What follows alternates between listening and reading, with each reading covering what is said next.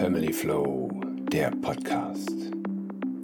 Der Podcast für Eltern, die mehr aus ihrem und aus dem Leben ihrer Kinder machen wollen.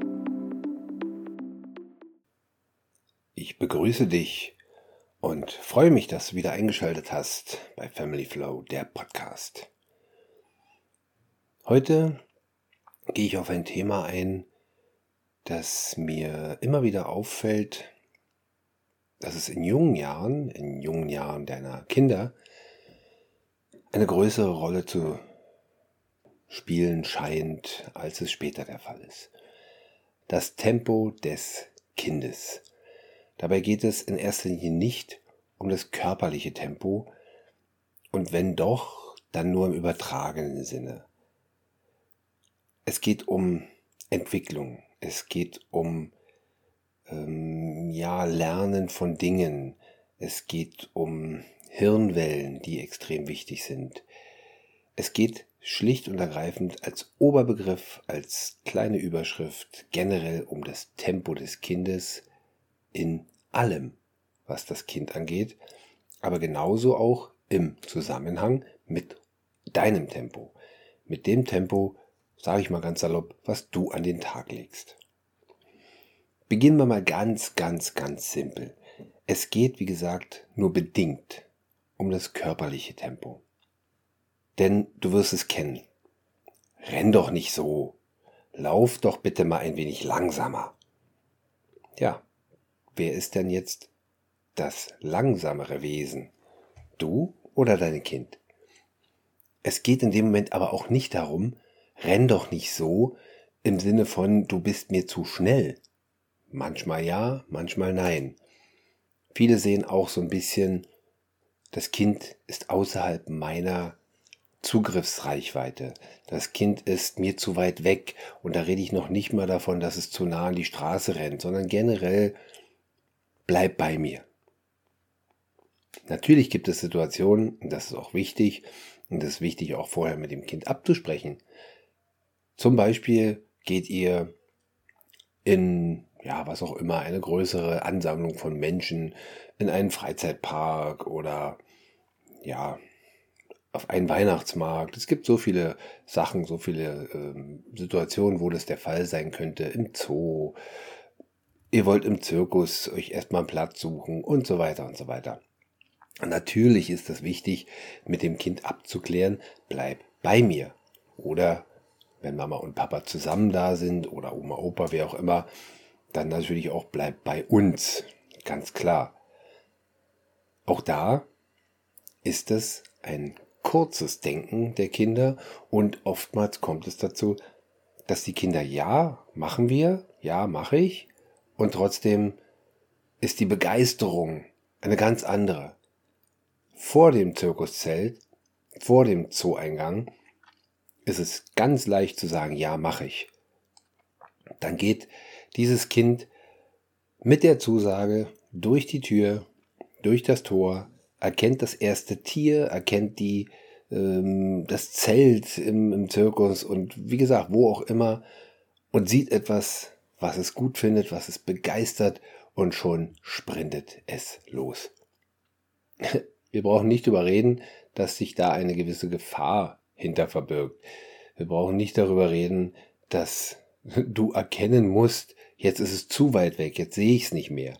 Und natürlich auch die Aufsichtspflicht entsprechend nicht zu vernachlässigen und zu sagen, uh, bleib hier, wenn du um drei Ecken bist, um fünf Beine von den Leuten bist und so klein wie du gerade noch bist, kann ich dich nicht mehr wahrnehmen und nicht mehr beschützen. Gar keine Frage. Aber darum geht es in diesem Zusammenhang auch gar nicht. Ähm, Im Zusammenhang des Tempo des Kindes geht es nur bedingt, wie ich vorhin schon sagte, um körperliche Geschwindigkeiten. Denn, ich hatte es gerade angedeutet, es geht in dem Moment darum, ich sehe mehr dahinter. Das Kind läuft mir weg. Aber im Umkehrschluss gehen wir mal auf die andere Richtung, auf die andere Seite der Geschwindigkeitsmedaille, nenne ich sie mal. Trödel nicht so. Lauf bitte mal ein wenig schneller. Auch das kennt ihr, oder? In diesem Zusammenhang geht es auch definitiv nicht um das Körperliche, um die körperliche Geschwindigkeit, sondern du als Mensch, du als Erwachsener, als jemand, der einen Termin hat, als jemand, der ein Ziel hat, etwas zu erreichen, etwas, ja, irgendwo hinzugehen. Du hast dir ein gewisses Zeitmanagement zurechtgelegt. Du hast gesagt, wir wollen dann und dann da sein.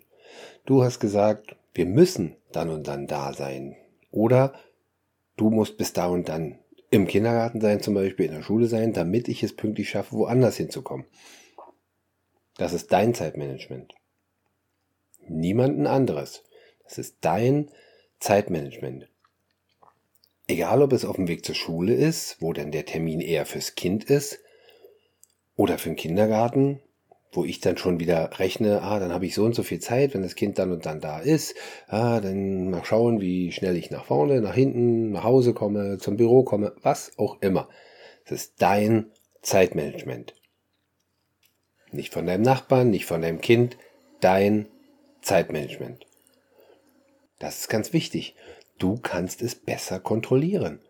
Du kannst besser darauf Rücksicht nehmen. Nicht zehn Minuten vorher losgehen, sondern 20. Nicht 10 Minuten vorher den Wecker stellen, sondern 20. Weißt du, dass dein Kind eine Rennmaus ist, die gerne losflitzt, die gerne aus dem Treppenhaus raus und sprint, kannst du dir natürlich weniger Zeit einplanen. Dann kannst du natürlich sagen, okay, das ist prima. Oder ihr fahrt mit dem Fahrrad. Auch das ist leichter zu koordinieren, als wenn der ganze Weg gelaufen wird. Weißt du aber, dein Kind ist ein aufmerksames, achtsames Kind und schaut sich um und bleibt bei jedem Blatt, bei jedem Steinchen, bei jedem Stock stehen. Kannst du auch das in dein Zeitmanagement einbeziehen. Du weißt das? Mein Kind bleibt bei jedem Blatt stehen, am besten auf dem gleichen Weg wie immer, immer beim gleichen Blatt dann kann ich das mit einbeziehen und sagen, ja, ich bin mit meinem Kind auf diesem Weg, ich passe mein Zeitmanagement an und gehe mit dem Kind so früh los, dass ich ja, mit dem Kind noch die Blätter auch betrachten kann. Womit wir wieder beim nächsten Thema sind. Wir, du genauso, können von Kindern lernen. Betrachte ein Kind, betrachte dein Kind, was es alles toll findet, wo es Interesse hat, wo es auf einmal stehen bleibt und wo auf einmal die Aufmerksamkeit hingeht. Das sind nicht nur die außergewöhnlichen Dinge, das Eichhörnchen, was äh, dir über den Weg springt. Es sind auch die ganz alltäglichen Dinge. Betrachte dein Kind. Wo geht in dem Moment der Fokus hin? Was lenkt vom eigentlichen Ziel ab? Zum Beispiel der Weg zum Kindergarten. Was lenkt davon ab?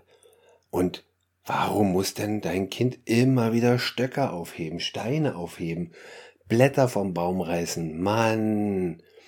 Ja, das ist gut. Das ist prima. Das Kind nimmt seine Umwelt wahr. Ist doch wohl klar. Und wir, für uns ist so ein Blatt am Baum ein Blatt am Baum. Für ihn, für sie ist das ein Wunderwerk.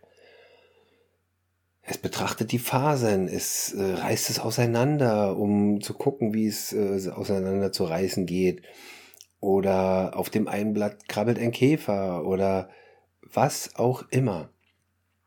Betrachte dein Kind und komme wieder ins Hier und Jetzt. Kinder sind von Hause aus in ihrer eigenen Welt, sind von Hause aus ihrem eigenen Zeitgefühl, sind von Hause aus in ihrem eigenen Tempo. Sie bekommen es von den Eltern, sie bekommen es von den Großeltern, sie bekommen es vom gesamten Umfeld regelrecht aberzogen. Wofür? Wofür musst du deinem Kind sein Tempo aberziehen?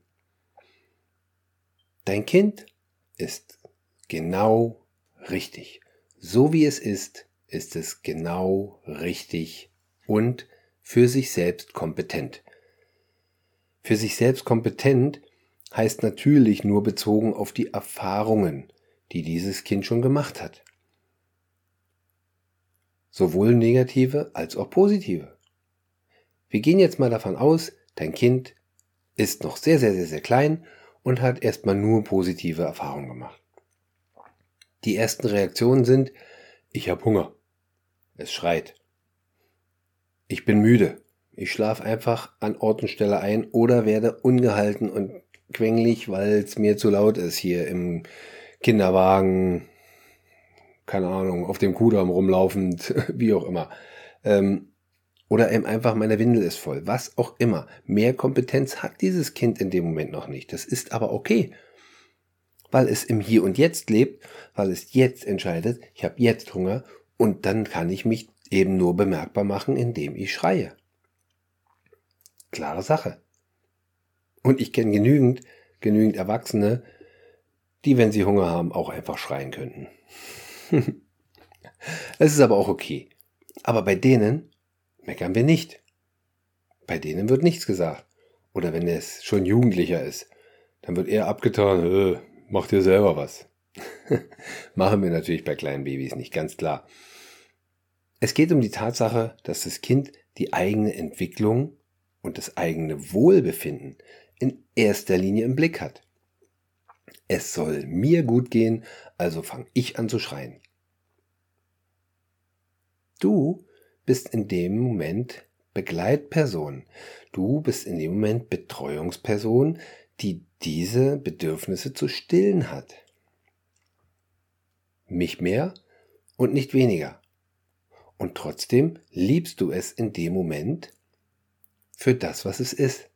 Ein kleines, hilfebedürftiges Wesen, was ein bisschen Hilfe braucht, was eben Unterstützung braucht, weil es sich nicht alleine das Essen und Trinken geben kann, weil es eben nicht alleine äh, aufs Töpfchen gehen kann oder eben später dann auf die Toilette, womit wir schon wieder beim nächsten Thema sind. Töpfchentraining. Wenn ich dieses Wort höre, könnte ich an die Decke gehen. Was ist denn bitte Töpfchentraining? Ist Töpfchentraining so eine Sätze, du bleibst jetzt hier so lange sitzen, bis das Ding voll ist? Ich hoffe doch, dass das inzwischen nicht mehr der Fall ist. Töpfchentraining beinhaltet auch, dass ein neugieriges Kind die Tür öffnet, wenn ich auf Toilette sitze und ich nicht von innen abschließe, dass mein Kind nicht zu mir kommen kann. Wenn du dann bitte auf Toilette sitzt, darf dein Kind dir zugucken. Dass du das von Erwachsenen, von anderen Erwachsenen nicht magst, okay, sehe ich ein. Aber von deinem Kind doch wohl. Wenn dein Kind nie sieht, dass du auf Toilette gehst, äh, ja, wie soll das gehen? Du sagst deinem Kind, ich gehe auf Toilette und bist verschwunden? Ja, aber das Kind will auch das lernen. Das Kind will, so wie das Stöckchen am Wegesrand, alles betrachten, genauer anschauen oder eben anfassen. Nein, soll natürlich nicht heißen, dass das Kind in die Toilette pfeifen soll. Ist doch wohl klar. Aber du merkst, worauf ich hinaus will. Es geht darum, dem Kind ein Vorbild zu sein. Dem Kind zu zeigen, guck mal, hier ist Mama und Papa, wir haben auch Bedürfnisse, wir gehen auch auf Toilette, wenn wir müssen. Guck mal, ich stehe jetzt hier im Bad, putze mir die Zähne. Das machst du auch. Ich habe es sehr oft erlebt, dass die Kinder Schwierigkeiten machen beim Zähneputzen, weil sie gar nicht mitbekommen, dass Mama und Papa Zähne putzen. Das machen sie das machst du vielleicht auch, weiß ich nicht, nach dem Aufstehen, bevor du die Kinder wächst. Oder du wächst die Kinder, lässt sie noch ein bisschen schlummern, gehst Zähne putzen. Abends gehen die meisten Eltern ja sowieso später ins Bett. Heißt mit anderen Worten, die Kinder sind schon längst im Bett, erst dann putze ich meine Zähne. Das Kind bekommt es also nie mit, hat also nie einen Bezug dazu, warum soll ich denn Zähne putzen? Das ist ein ganz abstraktes Ding. Ja, du musst die Zähne putzen, damit sie gesund bleiben. Lass mal diesen Satz wirken. Es ist ein richtiger Satz, natürlich ist er richtig. Aber wie kann ich Gesundheit greifen? Wie kann ich greifen, meine Zähne sollen gesund bleiben? Die sind doch gesund. Ich kann beißen damit, alles ist gut. Aber ja, schwierig. Bin ich auch an anderer Stelle schon mal darauf eingegangen, dass viele Dinge ähm, schwer zu erklären sind, sowas wie Gefahr zum Beispiel. Wenn du auf die Straße rennst, könntest du damit umkommen. Alles sehr abstrakt. Und da ist natürlich logisch, werde ich meinem Kind nicht Unfallbilder zeigen und äh, Tiere, Kinder, was auch immer, die Kleinen, die totgefahren wurden, ist ja wohl logisch. Aber es geht halt einfach um die Tatsache, dass gewisse Themen, gewisse Dinge zu erklären abstrakt sind. Ein ganz, ganz blödes, klassisches Beispiel.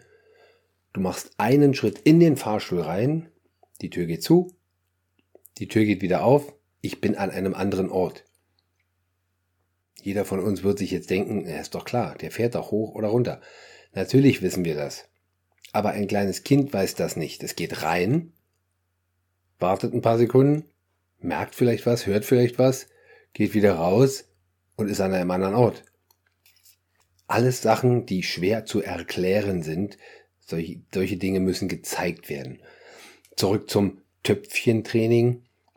Genau das ist es eben ich kann durchaus den Kindern auch mal Dinge zeigen, die im späten Erwachsenenalter nicht mehr so nötig sind zu zeigen, natürlich nicht. Und da ist es ja auch in, gewisse, in gewisser Form hat sich verselbstständigt, sagen wir es so. Aber zurück zum Thema Entwicklungen und äh, zeitliche Abläufe und Tempo des Kindes. Da ist das sich ans Töpfchen gewöhnen eine ganz andere Geschichte.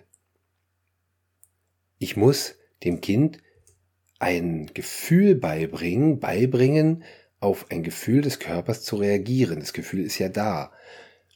Das Kind merkt ja, dass es pullern muss und ist es aber eben gewöhnt, einfach laufen zu lassen, hat ja eine Windel um.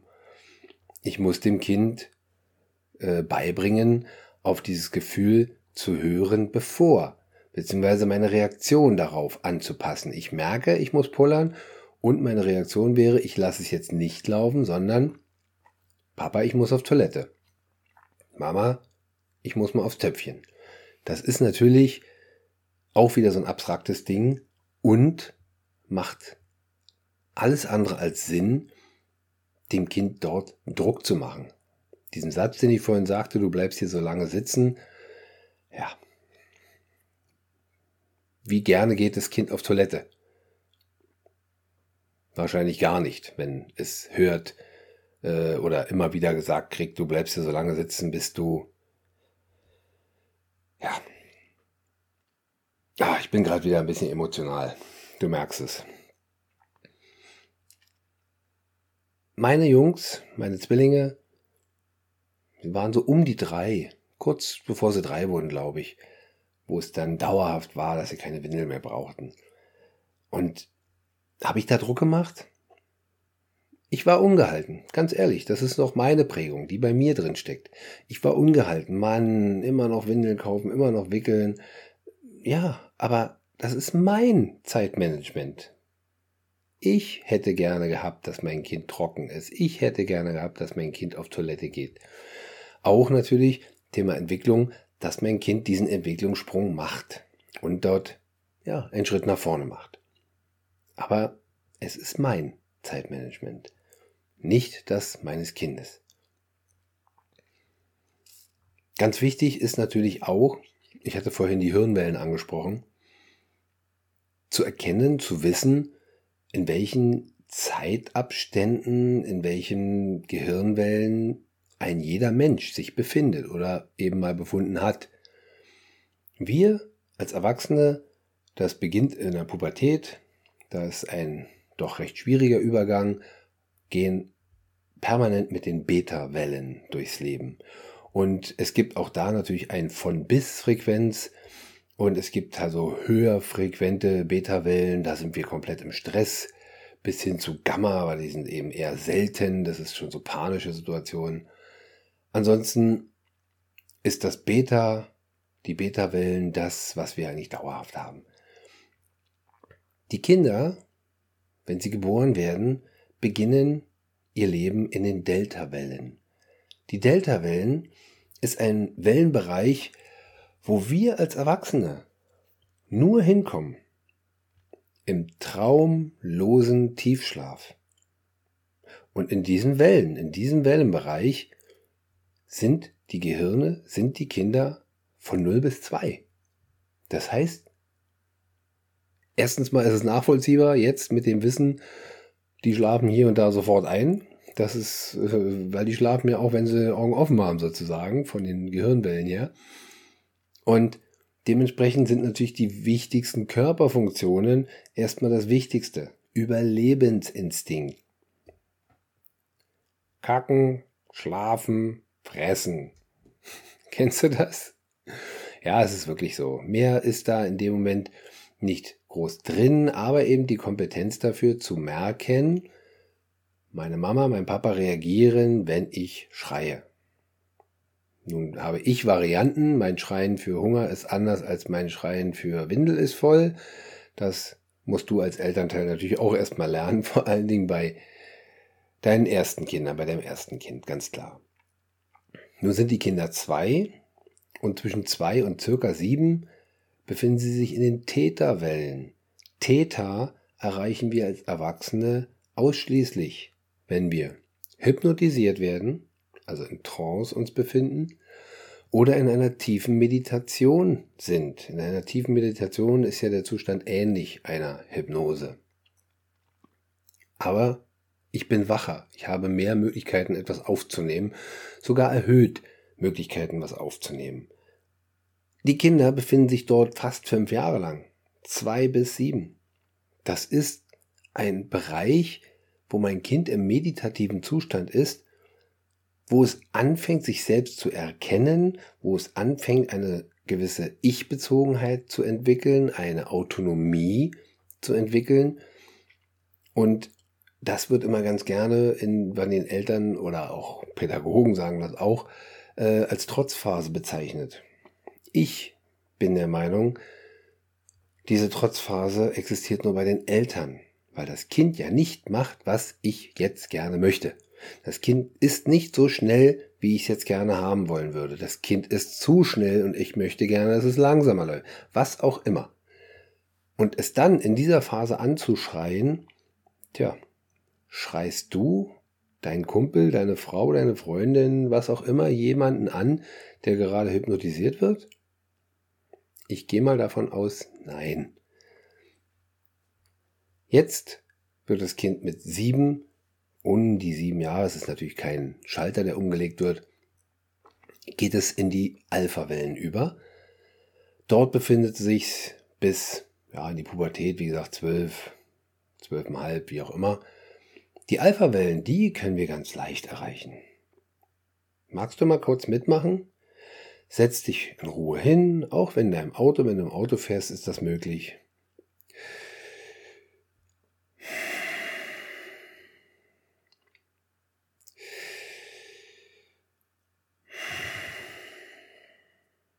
Tiefe Atemzüge. Bewusste, tiefe Atemzüge diese mehrfach wiederholt und schon fühlen wir uns entspannter und schon kann ich mich in die Alpha-Wellen bewegen. Da gibt es auch noch verschiedene Techniken, die 4711-Technik zum Beispiel. Vier Sekunden einatmen, sieben Sekunden ausatmen und das Ganze elfmal wiederholen. Oder wenn ich richtig Zeit habe, elf Minuten lang. Das sind so verschiedene Techniken, die mich einfach mal zur Ruhe bringen, die mich selber mal wieder ein bisschen erden, die mich selber mal ein bisschen runterholen von einem gewissen, ja, auch diesen hochfrequenten Beta-Wellen, wie ich vorhin sagte. Es geht um dich. Einfach mal bewusst sich in die Ecke setzen, alles weg, alles ausschalten, atmen. Atmen so bewusst du kannst. Ja, und in diesen Alpha-Wellen befinden die Kinder sich auch für um die fünf Jahre, bevor sie dann in unsere, nenne ich sie mal, stressige Beta-Wellen wechseln. Von den Hirnwellen solltest du lernen. Die Hirnwellen zu erkennen ist nicht zwingend nötig, aber zu wissen, ab welchem Alter oder in welchem Alter die Kinder in unterschiedlichen Hirnwellen sind, unterschiedlich bezogen auf uns. Und das macht es natürlich auch schon leicht zu erkennen, dass sie in diesen Hirnwellenbereichen ganz anderes Zeitmanagement, ganz anderes Zeitgefühl haben, logischerweise. Und dieses Rennen oder eben Trödeln ist kein Rennen und kein Trödeln. Die haben ja, die haben Dinge vor Augen. Ich will schnell in den Kindergarten, weil ich da jemanden treffen will. Ich will schnell zu diesem Tier an das Gehege ran, wenn ich in den Zoo hineinlaufe, weil es mich sofort anspricht. Oder eben, ich bin jetzt hier im Hier und Jetzt und genieße, also im Hier und Jetzt sind sie auch, wenn sie rennen, aber ich bin im Hier und Jetzt, weil ich genieße. Boah, da läuft eine Schnecke lang, die möchte ich mir jetzt angucken. Kümmert sich die Schnecke um unser Tempo, wenn wir um das, die Wesen drumherum rennen? Wohl nicht. Ich sprach schon an, wir sollen von Kindern lernen. Und das zum Beispiel auch bezogen auf die Achtsamkeit, die die Kinder haben, die ähm, Dinge, die die Kinder registrieren. Das haben wir verlernt. Auch du hast es ganz sicher verlernt. Ich erkenne mich immer wieder und denke immer wieder, Mann, wie viel kann ein Mensch so aufnehmen? Wie viel kann ein Mensch so registrieren um sich herum? Ich bin definitiv jemand, der schon wesentlich mehr registriert als viele andere um uns herum. Das merke ich immer wieder. Das soll nicht angeben, das soll zeigen, dass es eben unterschiedliche Menschen gibt.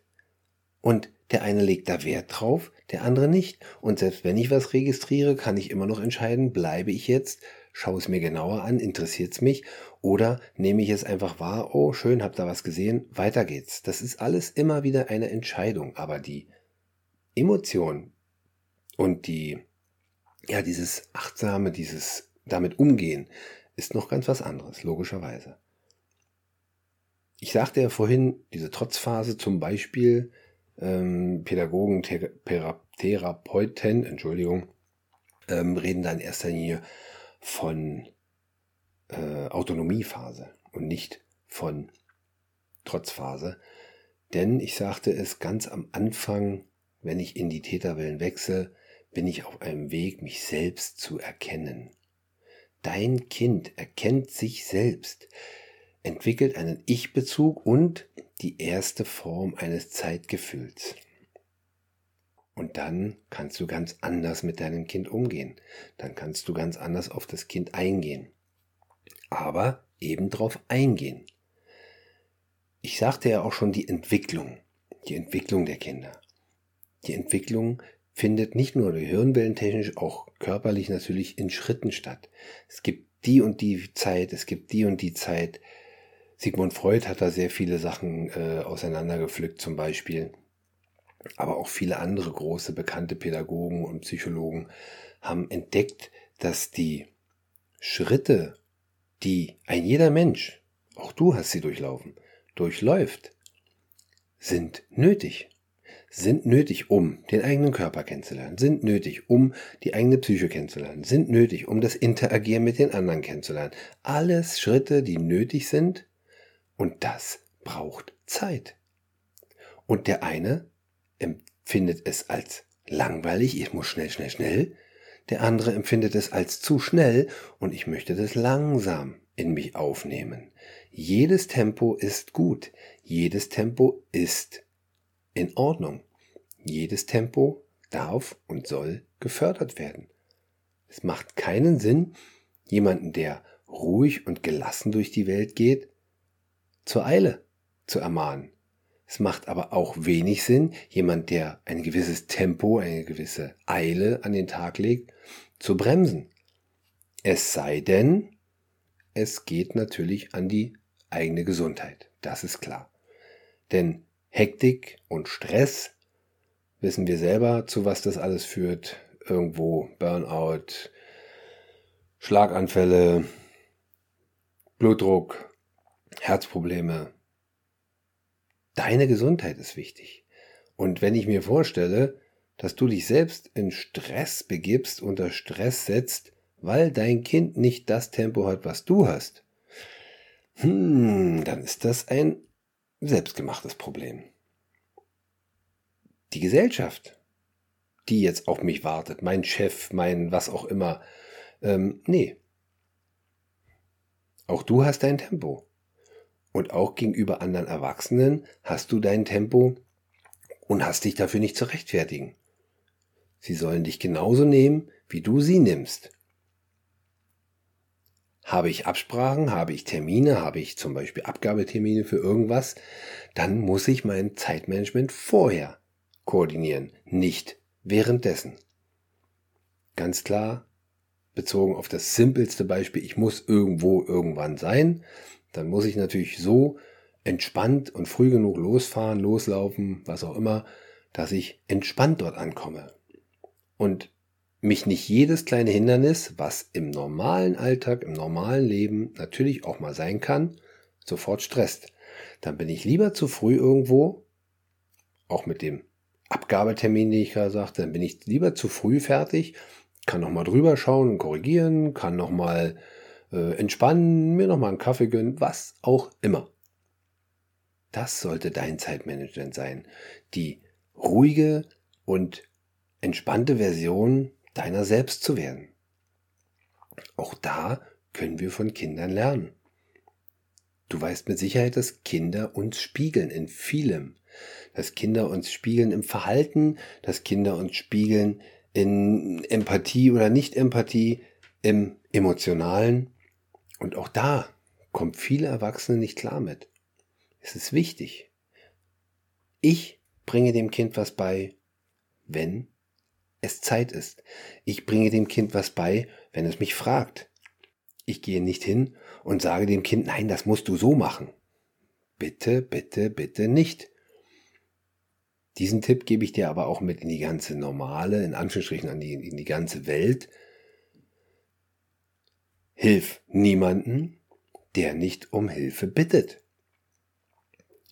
Auch da natürlich, die Ausnahme bestätigt die Regel. Ich hatte es gerade erst vor einer Woche, als ich mit dem Auto unterwegs war und sehe hinter den geparkten Autos, wie ein älterer Herr umfällt, rückwärts mit dem Hinterkopf auf den Stein knallt, da bin ich natürlich stehen geblieben, habe ihm geholfen. Auch wenn er ganz konkret mich angemeckert hat und gesagt hat, ich möchte nicht, dass du die Feuerwehr rufst und ich möchte nicht ins Krankenhaus. Äh, sorry, ein 88-jähriger Mann, der einfach so hinknallt und am Hinterkopf blutet, da rufe ich die Feuerwehr. Und das ist natürlich was anderes, ob ich jemandem helfe, weil er, auch wenn er nicht um Hilfe bittet, als bei Tätigkeiten, dem Kindern es am besten noch aus der Hand zu nehmen oder so. Brauchen wir nicht, braucht das Kind nicht und sorgt nicht dafür, dass die Entwicklung zu einer Entfaltung führt. Das Kind soll sich selbst entfalten, die Freiheit zu haben, Dinge auszuprobieren, die Freiheit zu haben, äh, auch nicht weiterzukommen, vielleicht auch gefrustet zu sein, aber genauso diese Freiheit dann auch zu haben, weil du dem Kind signalisierst, jetzt bin ich für dich da. Du bist mit dem Kind in der gleichen Umgebung, im gleichen Raum, auf dem Spielplatz als Beispiel. Und wenn das Kind sagt, Papa, ich komme hier nicht hoch, dann gehst du hin. Wenn das Kind ruft, Mama, ich traue mich nicht hier zu rutschen, dann gehe ich hin. Aber auch da, schönes Beispiel, nun rutsch jetzt endlich. Nein, das Kind entscheidet selbst. Und gerade was das Rutschen angeht, haben meine Frau und ich genau dieses Thema gehabt. Der eine total geil, zack, rutschen hinterher und der andere, nee, traue ich mich nicht. Vollkommen in Ordnung. Inzwischen rutschen sie beide. Auch rutschen, wo wir schon schlucken und sagen, oh, pff, krass. Aber von der Sache her ist das genau das. Lass dem Kind die Entfaltung, lass die Schritte und, und äh, Skills und ja, alles die Erfahrungen selber machen. Gib dem Kind die Freiheit, selbst zu entscheiden, ermutige es, selbst zu entscheiden, ermutige es auch, Entscheidungen zu treffen, die nicht gesellschaftskonform sind. Natürlich möchte ich nicht, dass es jemanden anderen wehtut. Es soll nicht dem anderen Kind Steine an den Kopf werfen oder das berühmte Sand werfen auf dem Spielplatz. Aber auch das gehört dazu, die Grenzen des Gegenübers zu erkennen. Ich muss dem Kind keine Grenzen aufzeigen. Es sei denn, meine eigenen. Und das wiederum ist auch eine Freiheit, die ich dem Kind gebe. Du kannst selber entscheiden, was du möchtest oder was du nicht möchtest. Wenn du auf dem Spielplatz mit dem Kind spielen willst, spiel. Wenn du auf dem Spielplatz mit dem Kind nicht spielen willst, spiel nicht. Das ist seine Entscheidung. Das Kind entscheidet selber. Wo es möglich ist, wo die Erfahrung schon da ist. Und wenn sie nicht da ist, bin ich dafür da, das Kind aufzufangen, Fragen zu beantworten, zu helfen, aber eben nicht von mir aus. Ich gehe nicht sofort zu jedem kleinen Ding hin. Und auch dir gebe ich diesen Tipp, tu das bedacht. Tu das mit, ja, wie sagt man so schön, mit einem gewissen Fingerspitzengefühl. So und nicht anders. Macht es Sinn, dem Kind die Entfaltung zu geben, die Freiheit zu geben, die es braucht, dass ein Leben gelingen kann. Du schaffst den Rahmen für deine Kinder, du schaffst den Rahmen für die Entwicklung deiner Kinder, du schaffst den Rahmen für ein gelungenes Leben. Alles, was daraus erwächst, sind die Entfaltungen, die Schritte, die Freiheiten, die du mit deinem Rahmen deinem Kind gibst. Ich finde es total klasse, dass dich dieses Thema interessiert und hoffe, ich habe dir ein klein wenig was mitgeben können. Solltest du Fragen haben, solltest du Kontakt zu Family Flow, zu mir aufnehmen wollen, geh in die Show Notes. Dort findest du Links, wo du Kontakt mit mir aufnehmen kannst und wir reden miteinander. Ich freue mich auf die nächsten Folgen. Dein Cola.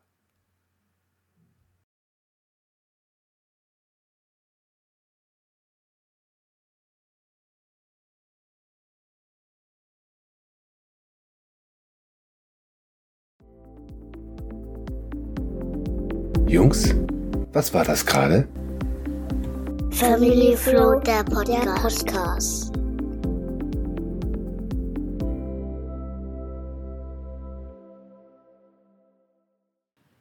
Hier noch als kleinen Nachsatz, den ich natürlich noch bringen wollte, um den Bogen zum Anfang zu schlagen. Warum ist es denn so, dass es im späteren Alter deiner Kinder eine nicht so große Rolle zu spielen scheint? Es gibt da verschiedene Gründe. Der wichtigste wird wohl sein, dass die Kinder immer selbstständiger werden, dass wir das gar nicht mehr so wahrnehmen, dass die Interaktionen nicht mehr so häufig sind. Und ja, ich hatte vorhin die Hirnwellen angesprochen und die Übergang, äh, der Übergang zu den Beta-Wellen, wenn wir erwachsen sind. Und auch da die Pubertät ist für viele ein Mysterium. Dafür mache ich auf jeden Fall noch eine andere Folge, die bestimmt auch sehr spannend sein wird. Inzwischen freue ich mich schon auf das nächste Gespräch. Das nächste Gespräch wird wieder mit einer Dame sein, die keine eigenen Kinder hat, die dich als Papa, die dich als Mama vorwärts bringen soll, dass du dir selbst wieder etwas näher kommen sollst. Anna Franziska Rohrbeck.